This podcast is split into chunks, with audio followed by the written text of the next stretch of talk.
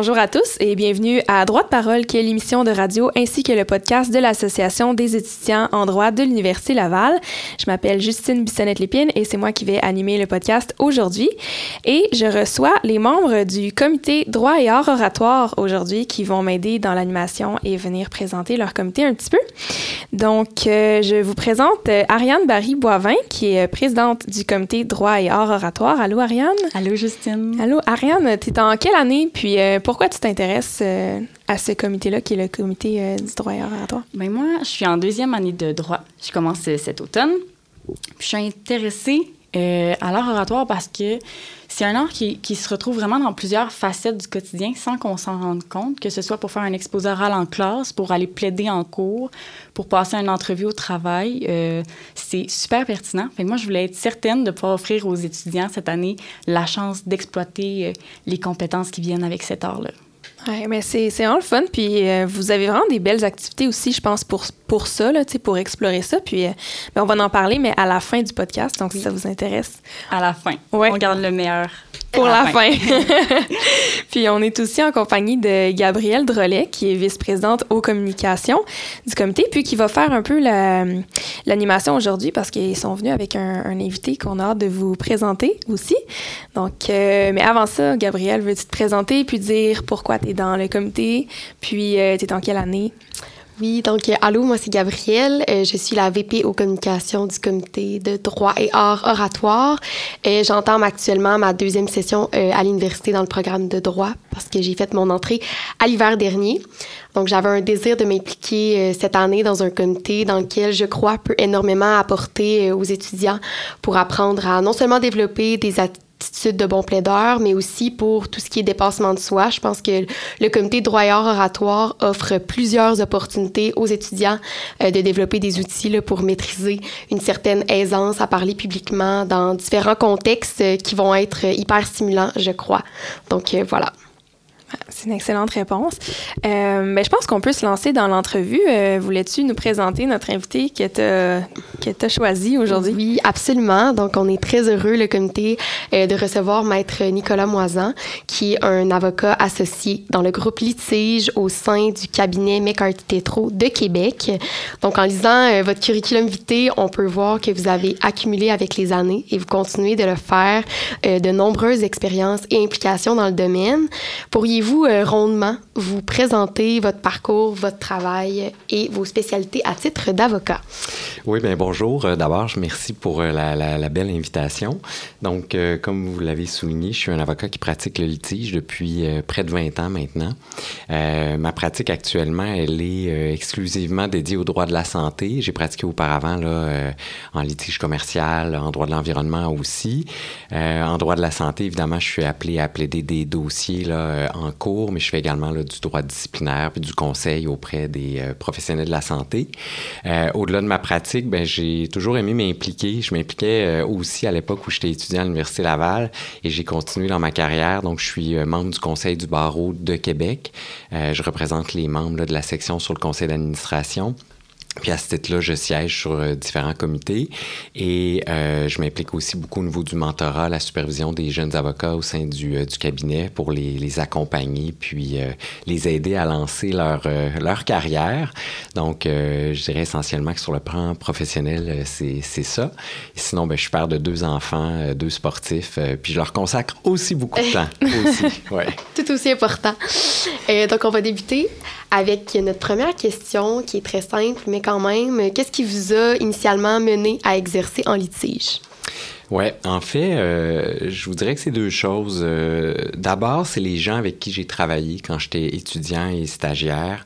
Euh, moi, quand j'étais euh, à votre place sur les bancs d'école à l'Université Laval, je me destinais à une pratique vraiment en droit commercial parce que je pensais que ce qui m'intéresserait, ce serait de conclure des ententes, des, des contrats, euh, de, de, participer à des transactions. Puis je dois dire, j'avais une vision un peu romancée de ce que c'est.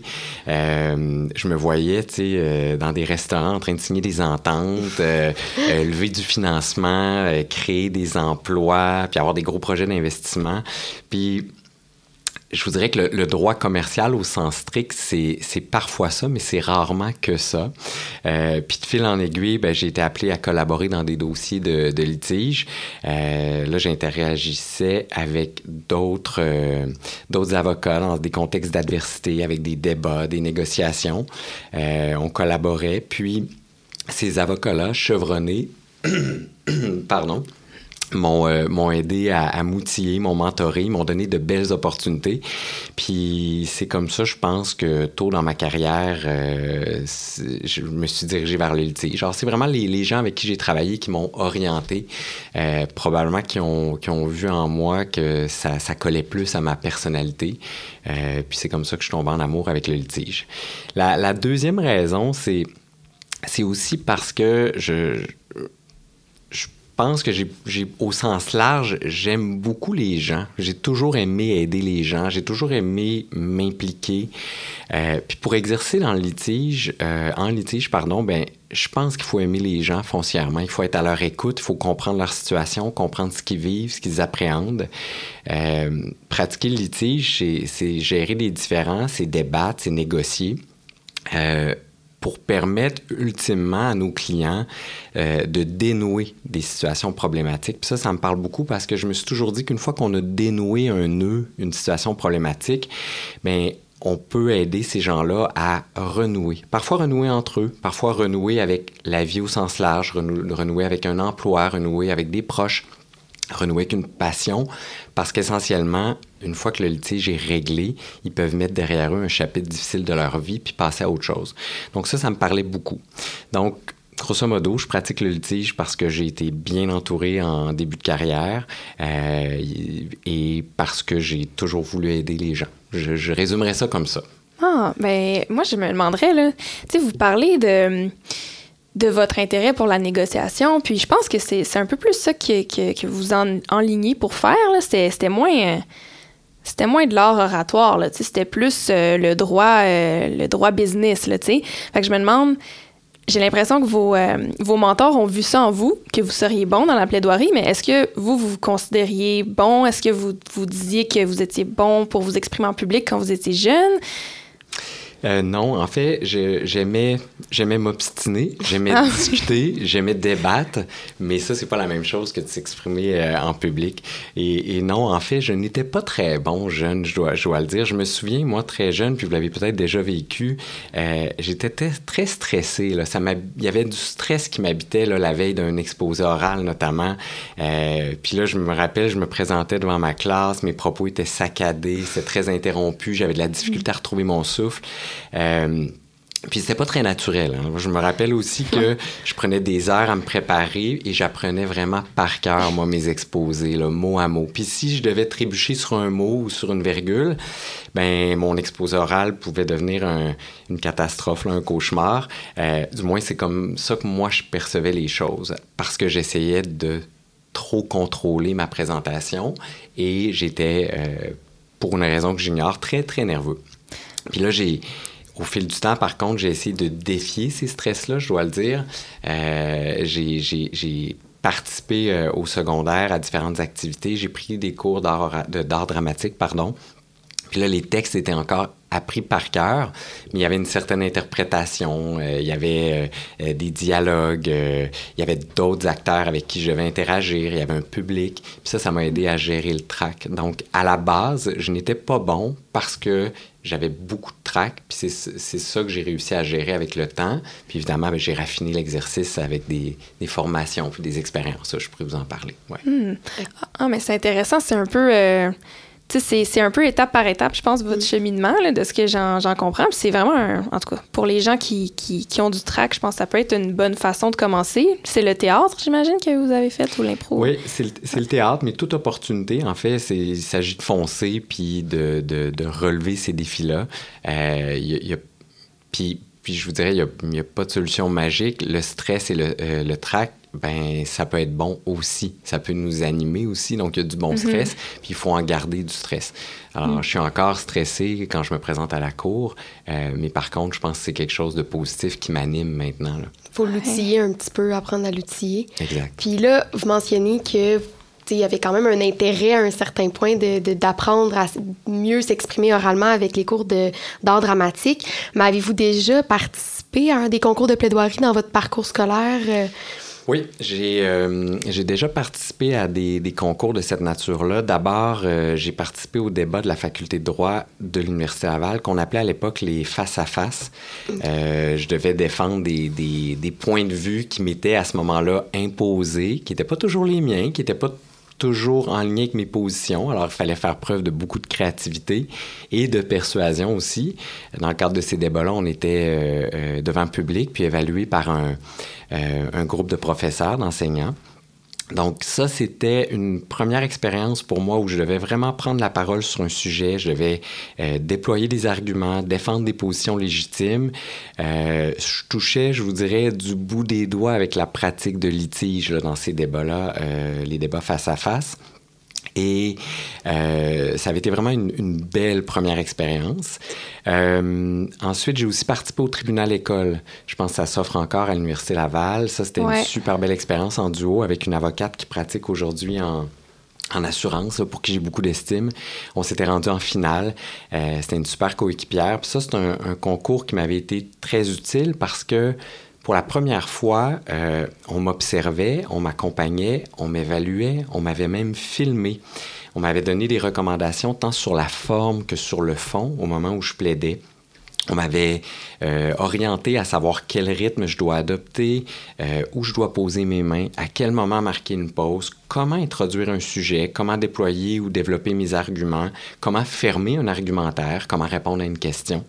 Euh, donc, c'était vraiment la première fois qu'on m'analysait comme plaideur à ce moment-là et qu'on m'outillait puis qu'on me formait. Donc, pour répondre à votre question mm-hmm. simplement, je vous dirais que oui, j'ai participé à ce genre de concours-là.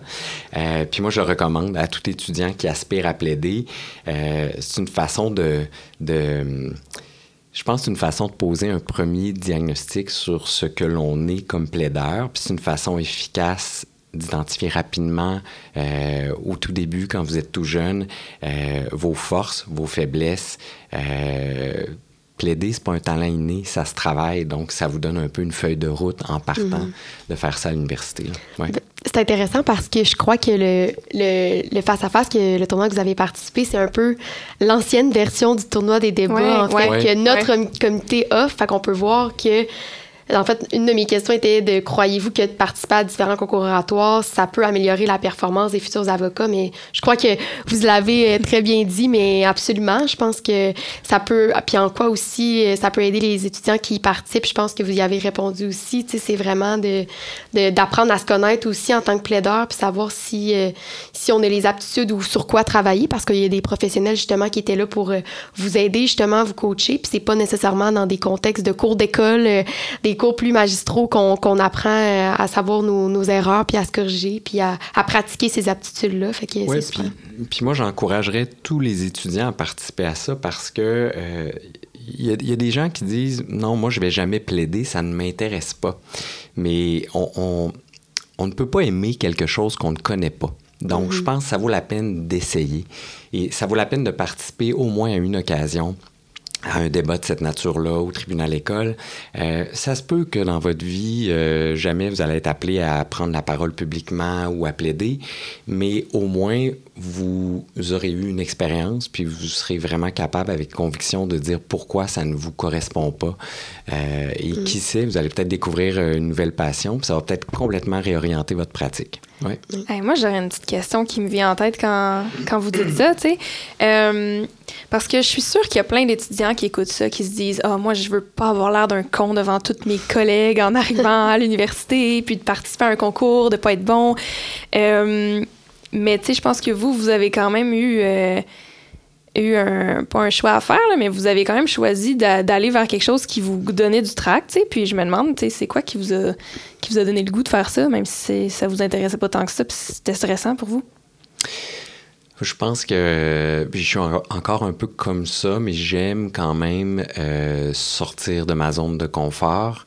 Euh, j'aime relever des défis et euh, je savais plus jeune que qu'importe euh, la façon dont ma, carrière allait s'orienter, je, devrais, dans certaines situations, prendre la parole, que ce soit avec un groupe, que ce soit avec des collègues, que ce soit avec euh, un client. Euh, et je me disais, je dois apprendre à contrôler ce stress-là et ce trac-là. Ça doit devenir un moteur pour moi. Euh, et, c'est pour ça que je me suis défié un petit peu dans mes premières années au secondaire, ensuite à l'université. Et je regrette pas de l'avoir fait parce que ça m'a permis de contrôler ce qui, moi, ce qui pour moi était un, un problème, euh, puis d'en faire une force.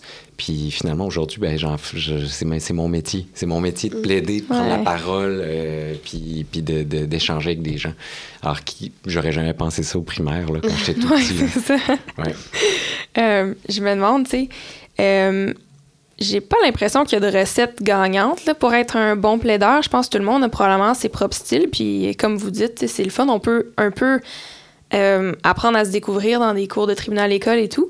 Mais je me demande, est-ce qu'il y a des, euh, des qualités principales qu'un bon plaideur peut avoir ou que les plaideurs en général ont?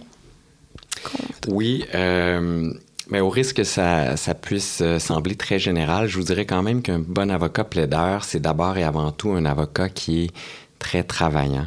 On ne peut jamais, euh, selon moi, surestimer le besoin de se préparer. Euh, un bon avocat plaideur doit maîtriser les faits, il faut connaître les bons et les mauvais faits aussi avant de commencer un procès. Il faut, oui, maîtriser les principes de droit. Il faut vraiment posséder le dossier et, et j'insiste sur ce mot-là. Il faut posséder les faits et les règles de droit.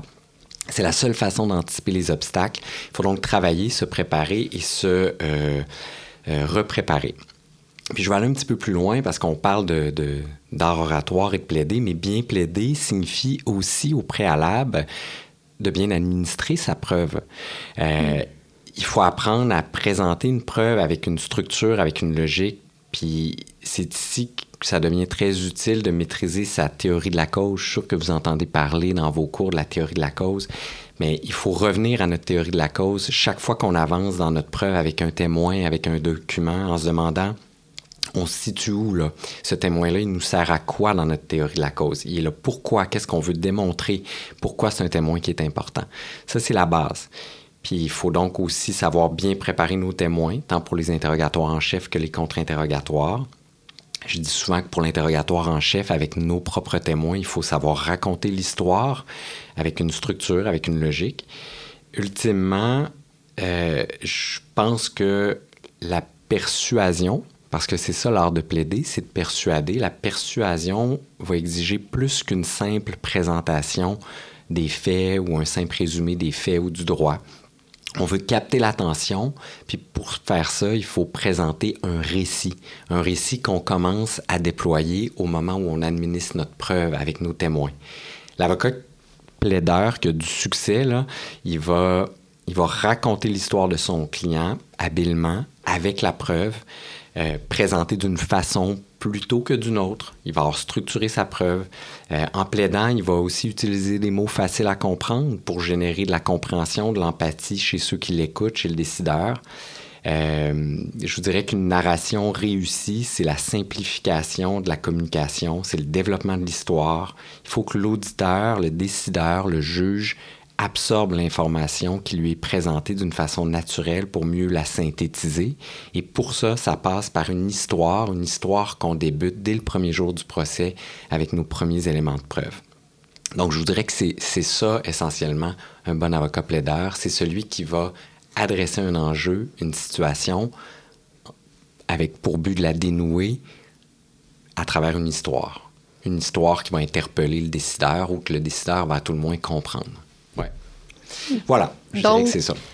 faut quand même que ça paraisse simple, mais il y a quand même un travail qui est très méticuleux derrière ça pour, ben, au bout de la ligne, offrir une bonne performance, j'imagine. Oui. Puis vous, personnellement, au fil des ans, avez-vous développé des trucs et astuces pour vous exprimer devant une audience?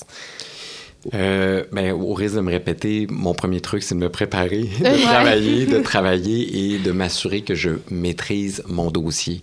Puis parfois, on se présente à la cour à la dernière minute dans des contextes d'urgence euh, et c'est vrai qu'on n'a pas eu des semaines ni des jours pour se préparer, mais euh, il y a toujours moyen de maîtriser son dossier en y donnant le temps dont le dossier a besoin. Il faut aussi aborder les choses avec un esprit très cartésien. Je, pense que c'est important de le dire. On a parlé de théorie de la cause, mais je pense qu'il faut cerner euh, le véritable enjeu. Il faut éviter de tirer dans toutes les directions quand on, on aborde un dossier, quand on présente des arguments. Quand on, quand on, aborde de façon trop vaste un dossier, euh, parfois, euh, ça peut vraiment faire la différence entre une victoire et une défaite. Là, on se, on se perd dans trop d'arguments plutôt que de cerner les arguments qui sont vraiment utiles. Puis ça facilite aussi la tâche des décideurs parce que ça permet de, bien cerner les faits, les enjeux. On oublie souvent d'ailleurs, au passage, je le mentionne, que nous, on travaille sur le dossier depuis longtemps, mais le juge, lui, des fois, il a reçu le dossier la veille ou le matin même. Donc, le défi, c'est de l'informer de façon mhm. efficace, de cerner pour lui ce que sont les éléments clés. Euh, et je pense qu'il faut, euh, il faut le faire pour l'aider. Par contre, en, vrac, oui, j'ai des trucs et des astuces. Ça demeure des, généralités, mais je vous en donne, euh, donne euh, quelques-uns.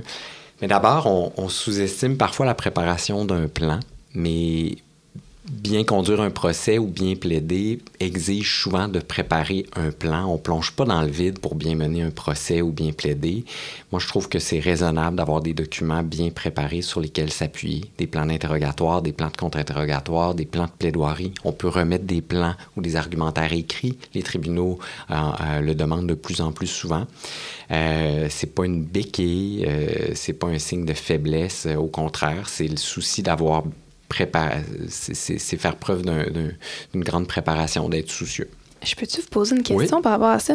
On n'apprend pas vraiment à faire ça à l'université. Est-ce que c'est dans le stage du barreau qu'on nous apprend comment bien structurer ces documents pour aller en cours?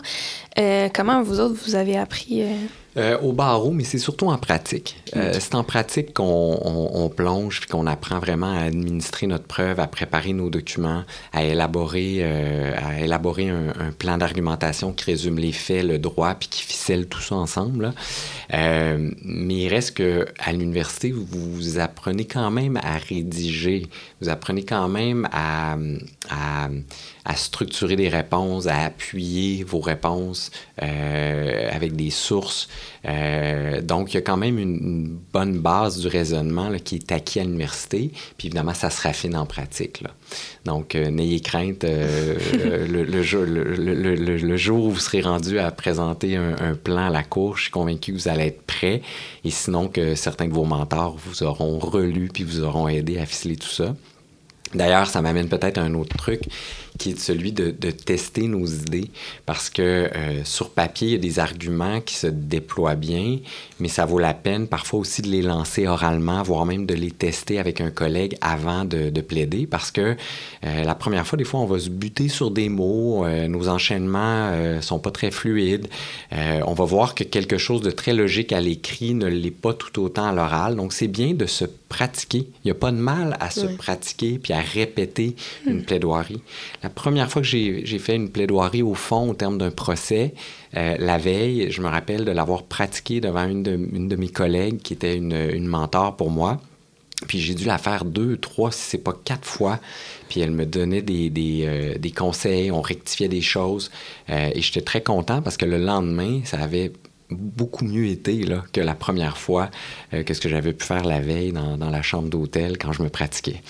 euh, un autre truc, évidemment, c'est de toujours bien connaître son public. On doit connaître le juge ou la juge à qui on s'adresse, lire les décisions qui ont été rendues par cette personne-là, tenter de comprendre comment il ou elle a interprété des points de droit applicables à un dossier maîtriser sa gestuelle pour ne pas distraire euh, le décideur, euh, regarder dans les yeux, ça, ça ajoute beaucoup de, crédibilité, surtout quand on dit des points ou des éléments qui sont importants. Euh, puis je trouve que ça permet de construire un bon dialogue avec le, le décideur. donc, le regarder dans les yeux, puis quand je dis de regarder le décideur dans les yeux, c'est aussi l'observer parce que le décideur prend des notes. Parfois, il dépose son crayon. Parfois, euh, il semble se questionner. Donc, observer permet de s'ajuster et de bâtir un réel dialogue avec la personne qui va être appelée à trancher. Évidemment, ne jamais, jamais induire en erreur. Je ne pense même pas que j'ai besoin de vous le dire, mais il faut maintenir un lien de confiance avec le décideur. On n'oublie pas le gros bon sens, puis on essaie aussi de rester soi-même parce qu'il ne faut pas tenter en plaidant d'être quelqu'un d'autre. Tout le monde a son style, puis il faut le, développer, puis rester à l'aise avec son style. Puis c'est peut-être anecdotique, mais je vais, je vais, je vais conclure là-dessus dans mes trucs et astuces. Moi, je pense qu'il faut trouver une façon de faire le vide avant d'aller plaider ou de, de s'exprimer en public. Chacun sa routine. Euh, moi, je me ressens souvent le matin très tôt en allant prendre une marche ou en allant euh, courir. Mes idées se déposent. Euh, il y a des, des, des points qui deviennent un petit peu plus clairs je fais le plein d'énergie, j'ai des doutes qui vont s'estomper à ce moment-là, puis c'est comme ça que je me sens prêt. Ça, c'est ma routine à moi. Il y en a que ça va être hmm. d'écouter de la musique, il y en a que ça va être de, de, prendre plus de café. Euh, chacun a sa routine pour être le plus serein possible. Moi, c'est une façon aussi de gérer mon trac, mon stress. Hmm. Mais ça, je pense que ça vaut la peine de trouver une, une belle routine avant d'aller plaider et de tenter de l'exécuter euh, à chaque fois dans la mesure du, euh, du possible, je dirais. Ouais. Ah, mais c'est un bon conseil. Mon père fait. il n'est pas du tout juriste, là, mais il il est porte-parole pour une organisation, puis sa petite routine aussi similaire à vous. Donc, je trouve ça intéressant. Je pense que ça s'applique un peu à n'importe quelle, euh, n'importe quelle place où on parle en public. C'est humain de voir aussi que malgré l'expérience, puis les nombreuses fois que vous avez parlé en, public, que le trac est toujours là. Fait que c'est pas nécessairement quelqu'un qui est pas anxieux, qui peut parler oralement euh, devant tout le monde, puis que ça va être nécessairement lui la, meilleure personne. Ça dépend vraiment euh, des personnes, puis c'est normal d'avoir un, un trac encore. voilà. Oui, puis, puis, je pense que euh, quelqu'un qui n'est plus stressé à prendre la parole en public ou à défendre un dossier devant un tribunal, c'est quelqu'un qui manque d'humilité. Euh, alors, moi, je pense, je, je, dis en tout respect, peut-être certains de mes collègues vont dire non, non, moi, je suis jamais stressé, mais moi, je pense que c'est du bon stress. Euh, on peut jamais prendre pour acquis qu'on a raison, qu'on va euh, gagner. Euh, donc, il faut être stressé. Ce stress-là nous amène à mieux nous préparer puis à livrer une meilleure performance. La petite routine à laquelle je fais référence, mais c'est une façon de trouver un peu de confort ou de sécurité euh, avant de plonger dans le vide d'une mm-hmm. d'une prestation, je le dis entre guillemets, mais d'une plaidoirie ou d'un procès. Voilà. Et on parlait de trucs et astuces pour, j'imagine, plus tout ce qui est différence ben, de plaidoirie en personne, mais quand vient le temps de plaidoirie virtuelle, qui est une réalité de plus en plus euh, commune maintenant, est-ce que ça se trouve à être les mêmes trucs et astuces ou on retrouverait autre chose? En fait, je dirais euh, ben D'abord, c'est vrai qu'on plaide de plus en plus de façon virtuelle sur différentes plateformes. Euh, on, a appris à changer un peu nos façons de faire, à s'adapter, puis c'est une bonne chose. Hein? Ça facilite beaucoup l'accès à la justice, ça réduit les coûts. C'est une excellente chose. Euh, sur le fond, plaider en virtuel ou en personne, c'est la même chose. Ça, exige la même préparation, la même maîtrise du dossier. Donc, ça obéit aux mêmes règles aussi sur le plan du décorum notamment. Euh, on s'adresse aux décideurs de la même façon. Euh, donc, à ce niveau-là, ça ne change pas. Euh, mais je recommanderais, moi, à un avocat plaideur de bien maîtriser au préalable, évidemment, les outils technologiques. Ça a l'air simple, mais croyez-moi, encore en 2023, des fois, on se rend compte qu'il y en a qui sont peut-être pas euh, encore tout à fait à jour, puis ça s'explique, ça se comprend, puis c'est normal. Euh, mais avant de plaider en virtuel, je crois qu'on doit maîtriser les outils technologiques avec lesquels on travaille pour éviter toute distraction, en fait. On veut un bon micro, on veut une bonne caméra, on veut un endroit calme, confidentiel, on veut un ordinateur qui fonctionne, on veut des connexions rapides et stables. Et tout ça, ça se contrôle en amont, avant la plaidoirie. Donc, il n'y a pas de raison qu'on rencontre des problèmes. On veut quand même aussi un plan de secours. Si on a un pépin, qu'est-ce qu'on fait? On se tourne vers quel outil? On a un ordinateur, est-ce qu'on a un iPad? On a une ligne d'urgence pour communiquer avec quelqu'un, un membre du personnel de la cour? Euh, on veut savoir comment se mettre en sourdine, comment ajuster le fond d'écran, euh, comment bien s'identifier. Mais encore une fois, tout ça, ça se prépare à l'avance pour éviter qu'au moment de plaider, on soit dérangé ou distrait, ou encore que ça nuise à notre adversaire qui mérite de pouvoir plaider sans distraction et euh, tout autant que le juge qui mérite de pouvoir écouter une plaidoirie sans être distrait par des problèmes de, cette nature-là. Alors sur le fond, c'est la même chose, mais je pense qu'il faut vraiment mieux contrôler notre environnement lorsqu'on plaide en, virtuel. Puis en 2023, je pense qu'il n'y a pas de raison euh, qu'on puisse pas le faire maintenant. Il n'y a, pas de raison qu'on rencontre des problèmes. Je, tout candidement, là, ça me fait penser à quelque chose d'autre. Euh, cet été, j'ai eu un stage au CHU de Québec, puis il embauche des étudiants du barreau, puis il y en a un qui faisait sa première plaidoirie, puis c'était en virtuel. Puis euh, je me souviens, il était venu nous, nous parler de comment ça s'était passé et tout. Puis là, il m'a dit, mais là euh, je, je, comprenais jamais c'est quand que la juge avait fini de parler. Euh, puis là, elle m'a dit, à la fin, elle m'a dit, genre, tu me coupes tout le temps, tu sais. Puis je me demande, est-ce qu'il y a des, nouvelles règles de décorum? Comment est-ce qu'on fait pour éviter des, des, petits pépins comme ça ou des choses qui pourraient déranger les juges? Euh, en fait, il y a, l'expérience, je dirais, d'une part, parce qu'à un moment donné, on, trouve notre rythme en salle, en présentiel, tout comme en salle virtuelle. Euh, puis c'est drôle, ça m'est déjà arrivé moi aussi d'interrompre euh, par erreur quelqu'un parce que des fois la, le, le, son se rend pas euh, assez vite ou il y a un petit, excusez, j'ai juste l'anglicisme, mais il y a comme un petit lag là, dans, l'audio. alors ça arrive. puis je, je, pense que la, la, il y a, y a pas il n'y a pas de truc ou de solution, si ce n'est que, évidemment, de, de bien observer et il faut redoubler de vigilance pour pas s'interrompre en virtuel. Euh, ça exige encore plus d'organisation. Puis souvent, les tribunaux sont rendus euh, euh, maîtres là, dans ça, d'être capables de donner la parole aux bonnes personnes au bon moment. Ça structure beaucoup le débat. mais il n'y a, y a, pas, de solution magique. parfois, c'est imparfait en virtuel. Ça reste quand même un, outil dont on, qu'on doit utiliser. Puis je pense que ça va aller aussi en s'améliorant avec les années. Là. Hmm. Oui, c'est clair. Mm. Euh, ma prochaine question pour vous, ce serait. Euh, en fait, je me demandais s'il y avait peut-être des personnalités publiques ou euh, des avocats qui vous ont particulièrement inspiré, parce que des fois, des fois, on n'a pas encore trouvé notre style de plaidoirie, mais je pense qu'il y a des bons exemples de, de, de, public speaker, désolé pour l'anglicisme, ou, ou, de bons plaideurs. Donc, je me demandais, les vôtres, ça serait qui? J'ai euh, j'ai beaucoup de collègues euh, mentors. Euh, certains sont à la magistrature, d'autres ont pris leur retraite, qui m'ont inspiré puis qui m'ont aidé. ça, c'est certain.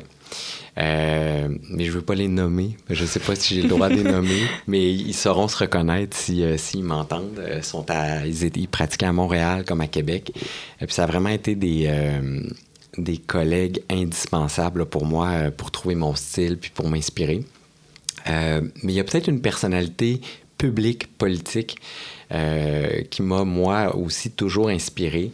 Euh, je vous dirais qu'une personne comme Barack Obama, avec l'attitude mm. qu'il affiche, nous prouve à quel point être sûr de soi, malgré les attaques, malgré l'adversité, ça peut représenter un atout. Alors, je pense que son attitude, moi, m'a toujours inspiré il faut aussi savoir que les, les, causes les plus difficiles dans notre milieu qui se rendent euh, devant les plus hautes instances sont souvent entourées de beaucoup d'incertitudes, évidemment, sur le plan légal. Puis dans ce contexte-là, il faut montrer de l'assurance. Euh, et, et, je pense que montrer de l'assurance, ça inspire confiance aussi. Puis Barack Obama, lui, a toujours dégagé, vous regarderez ses discours, une très, très grande assurance. Donc ça, ça m'inspire. Mm-hmm. Que face à l'adversité, dans des situations difficiles, euh, il faut quand même euh, avoir confiance. cette confiance-là va venir par la maîtrise du dossier qu'on a. Et cette confiance-là, cette assurance-là, euh, je pense qu'elle peut impacter l'issue d'un débat. puis ça peut contribuer d'une certaine façon au dialogue qui va s'installer avec le décideur. Puis vous regarderez aussi les discours de, Barack Obama dans leur structure puis leur forme. Le, le fond ou la teneur du propos avec sa cadence et son rythme, sont souvent dans une adéquation parfaite. Donc, il adopte un bon langage verbal, il place les regards et au bon moment, il prend de bonnes pauses, il y a des sourires euh, au bon moment. Parfois, il y a des traits plus sérieux. Euh, donc, dans la forme, euh, tout comme dans le fond, c'est c'est très instructif. Donc, évidemment, je ne vous dis pas euh, qu'on peut ni qu'on doit devenir un Barack Obama à la cour, là, pas du tout. C'est le discours politique, les plaidoiries, c'est des règles, ça obéit à des règles différentes. Ah, c'est sûr. Hein. Mais je pense que c'est c'est un bon orateur. Puis c'est drôle, en, Ah, en- en me 100%. préparant... On peut s'en inspirer. Oui, Eh oui. puis en me préparant euh, euh, pour, pour notre rencontre d'aujourd'hui, je suis retourné sur les, les réseaux sociaux, revoir certains de ses discours. Puis c'est fascinant de regarder ses discours quand il était tout jeune, puis la façon dont ça a évolué jusqu'à son premier mandat, puis son second mandat. Euh, encore une fois, je pense pas qu'on peut répliquer, mais je pense qu'on peut s'inspirer de ce que lui dégage. Donc moi, ça me parle. Je, je trouve ça intéressant. Ouais. Absolument.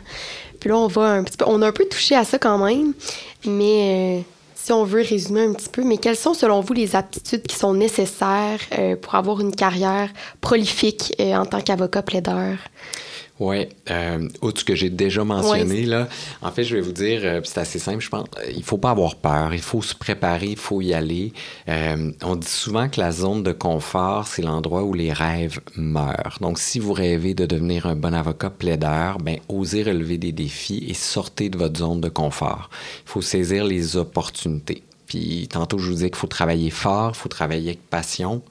Mais ça, ça exige des fois de saisir des opportunités, de prendre des dossiers qui nous apparaissent difficiles, euh, puis de, de, de, de, de monter sur la marche suivante là, pour continuer à progresser et de ne pas rester dans la zone où on sent que ça devient facile.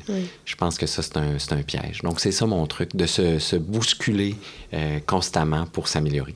Je me suis fait dire qu'en début de carrière, il faut souvent dire oui à tout. Je pense que. C'est un, peu vrai. Un peu, ouais, c'est un peu vrai. C'est un peu vrai. C'est dire oui à tout et après ça, euh, s'outiller et aller chercher l'accompagnement et le soutien pour euh, relever ces défis-là. Ouais. Super. J'aime ça, euh, nos rêves meurent dans, dans notre zone de confort. je pense que je vais garder ça en tête. Euh, je me demandais, là, ce serait quoi les secrets d'une plaidoirie réussie?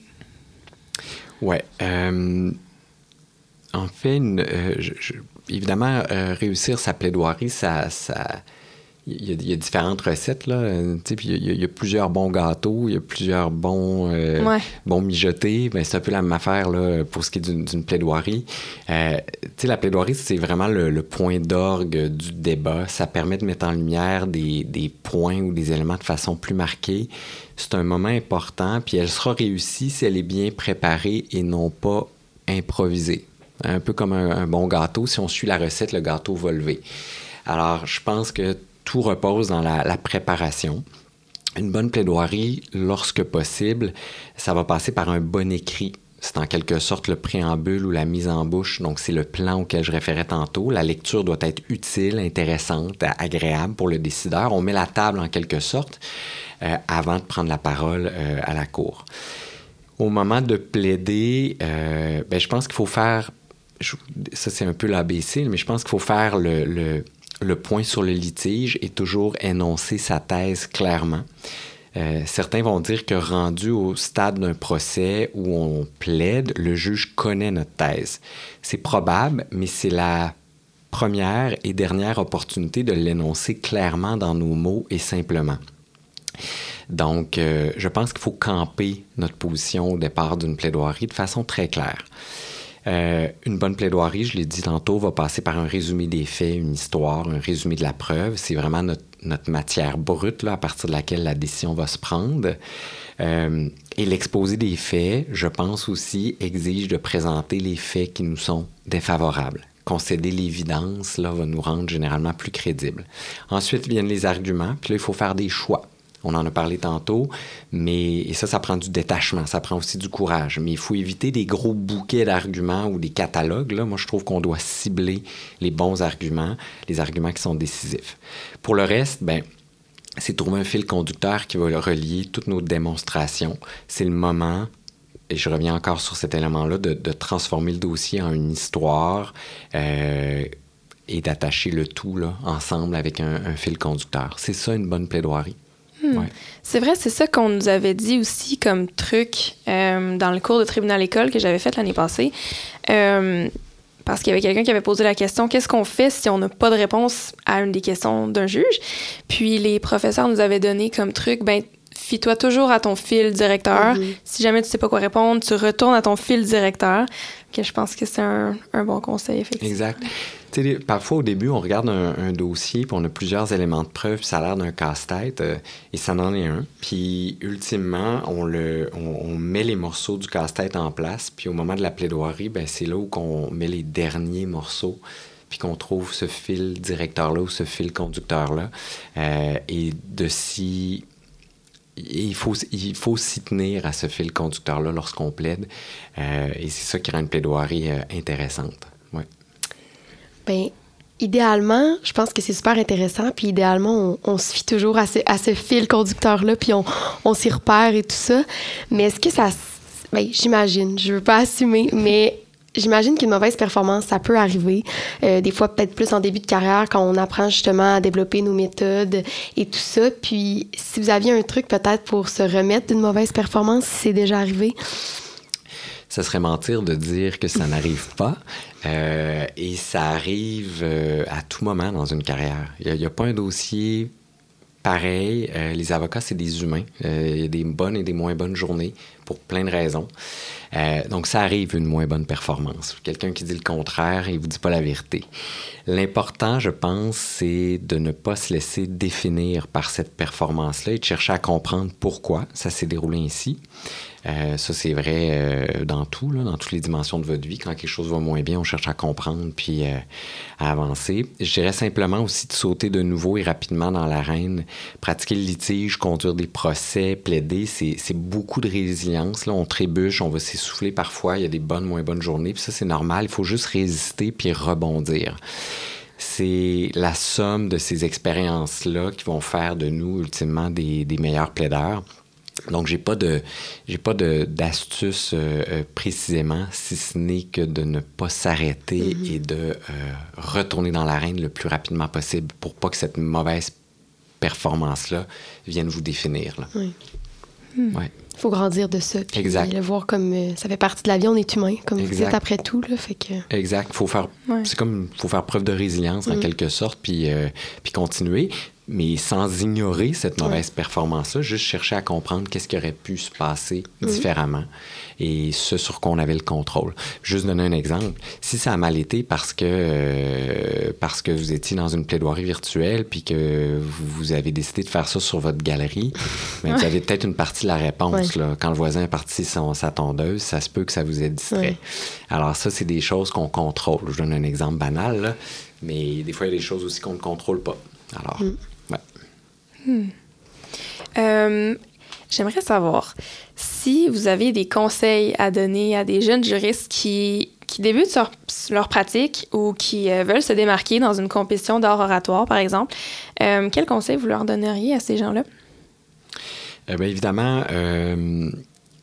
travailler, je l'ai déjà dit, ne pas hésiter à plaider pour engranger de l'expérience euh, en début de carrière. Ça, c'est la meilleure façon de, progresser. Donc, ça vaut la peine de commencer là, aussi à l'université.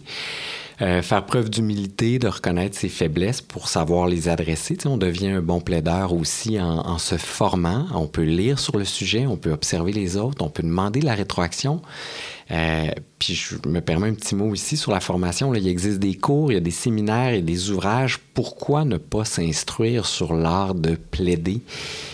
Il n'y a personne je pense pas là, qui va prétendre ici avoir un talent inné. Plaider, ce n'est pas un talent inné pour tout le monde. Moi, je pense qu'on peut tous, à divers degrés, bien s'exprimer, bien défendre un point de vue.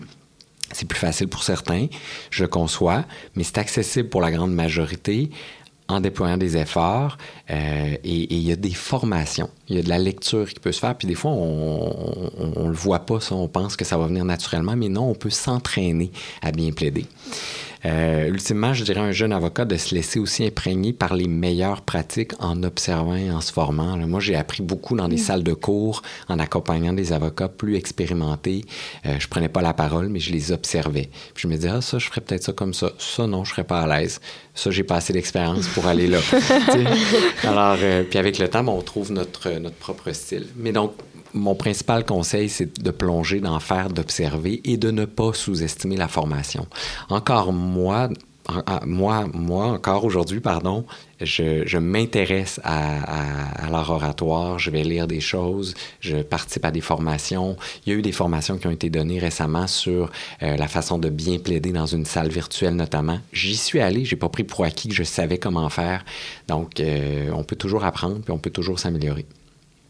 Super intéressant. Ben, ça va un peu euh, avec euh, notre euh, la question qui suit, mais après l'université, j'imagine qu'on se développe beaucoup à l'université, puis justement en participant, on l'espère, à nos différents concours qu'on organise avec le comité. mais j'imagine que c'est possible de continuer à développer ces aptitudes-là. Je pense qu'il n'y a, jamais un développement qui termine, on apprend toujours. Fait comment est-ce possible de continuer à développer son éloquence dans sa vie professionnelle? Oui, bien, outre la toute la formation, puis ce dont je, parlais à l'instant, moi, je vous dirais qu'on plaide en quelque sorte à, tous les jours. Hein. Vous savez, on doit convaincre un collègue, un adversaire euh, au téléphone. Des fois, on plaide à l'écrit, dans une lettre, dans un courriel. On doit expliquer à un client un enjeu. On doit partager des expériences à nos collègues dans des rencontres de groupe ou euh, autour de la machine à café. Et, la bonne façon de continuer à développer son éloquence, c'est de se rappeler chaque fois qu'on que l'on s'exprime, qu'on a l'opportunité de faire preuve d'éloquence. Donc, rester soucieux de son élocution, prendre le temps de structurer ses idées, s'ajuster à son auditoire, choisir le bon vocabulaire, écouter, dialoguer. C'est en prenant la parole et en le faisant bien, mais en tout temps, que naturellement, on va continuer, je pense, à développer euh, notre, notre éloquence comme, comme plaideur dans le cadre de notre vie professionnelle. Plaider, c'est pas juste à la cour, plaider, ça peut être dans une rencontre avec un client, ça peut être au téléphone, c'est en tout temps. Donc, il faut, mhm. juste, faut juste se le rappeler et mhm. toujours avoir le, le, souci de la rigueur à tout moment lorsqu'on lorsqu'on travaille dans nos dossiers. Fait que c'est à, à, tous les jours, dans le fond, c'est quotidien euh, de développer son éloquence euh, en tant qu'avocat. C'est quotidien, quotidien, oui. C'est super. Ah, c'était vraiment intéressant, puis je suis vraiment contente que vous ayez accepté notre invitation euh, Merci à vous. Un grand merci. Ouais. Merci à vous. C'est un, sujet qui est d'un grand intérêt et j'espère que ça va inspirer euh, plusieurs étudiants euh, vers la, la, pratique.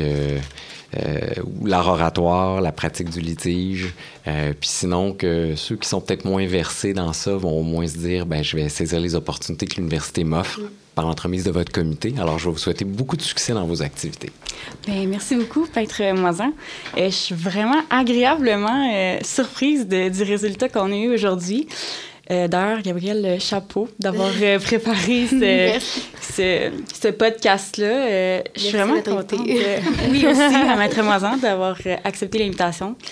je suis vraiment contente parce que, un, je ne m'attendais pas à me retrouver dans ce que vous avez dit aujourd'hui de se lancer, de se surpasser, d'oser relever les défis, puis de sortir de sa zone de confort, d'essayer l'art dramatique au secondaire, chose que j'ai faite également. Euh, c'est quelque chose que je, trouve que ça a beaucoup de potentiel, le droit, l'art oratoire, euh, la, compétence de parler, si, je ne m'abuse. Puis, ben, en vous accueillant aujourd'hui, je, suis satisfaite de, de remarquer que c'est vraiment le cas, dans le sens qu'il mm. y a vraiment quelque chose à aller chercher, à aller, euh, aller euh, peaufiner euh, dans cette pratique-là. Donc, je suis vraiment contente. Puis, dans tout ce que vous avez dit aussi, j'ai été capable de, de voir comment ça rejoignait les différents événements de notre comité qu'on va mettre en œuvre tout au long de l'année, à commencer par la soirée d'éloquence qui va avoir lieu en, en collaboration avec l'AED, oui. cette année, euh, lors de laquelle euh, c'est aussi la soirée des discours des reps de First, dans le fond, les représentants de première année qui, euh, qui s'affrontent pour le poste dans l'AD vont faire leur discours. Puis, cette soirée-là vise vraiment la performance, la prestance, l'art oratoire en tant que tel avec des professionnels qui vont venir juger euh, nos participants. Puis, euh, puis aussi, on, espère avoir avec nous euh, un artiste de la scène qui fait de l'art oratoire, mais sous une hmm. autre forme, pour avoir un, un œil un peu différent.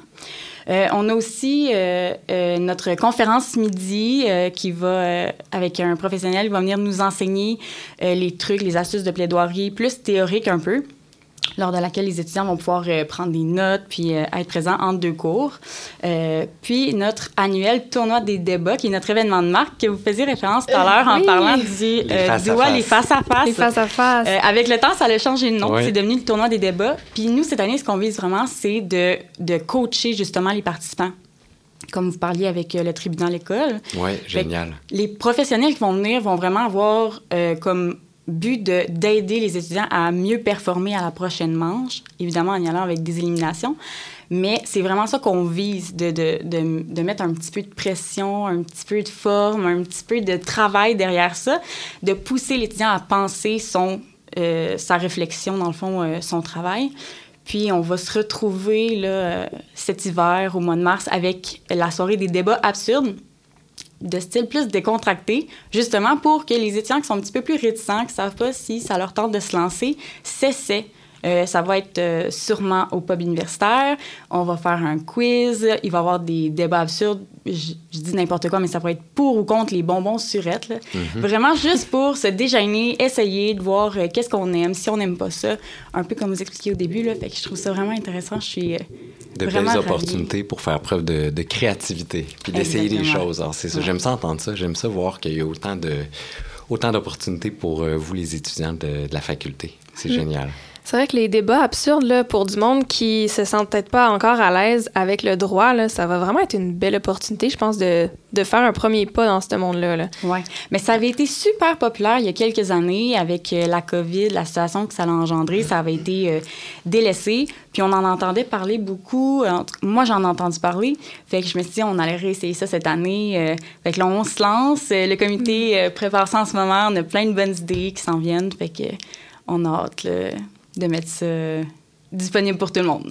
Ah, ben écoute, moi je suis, euh, je suis vendue, puis euh, honnêtement, j'aimerais dire aux auditeurs qui nous écoutent que d'habitude, les conférences de votre comité sont assez populaires. Donc si ça vous intéresse, si vous avez été convaincu par le podcast d'aujourd'hui, je vous dirais de garder un œil sur les, les activités du comité parce que les places vont partir vite. Euh, donc, c'est ce qui conclurait notre, euh, notre podcast d'aujourd'hui. Ben, je vous remercie encore une fois à tout le monde d'être présent. Merci. Puis, euh, on se revoit pour un prochain épisode bientôt. Au revoir. Merci.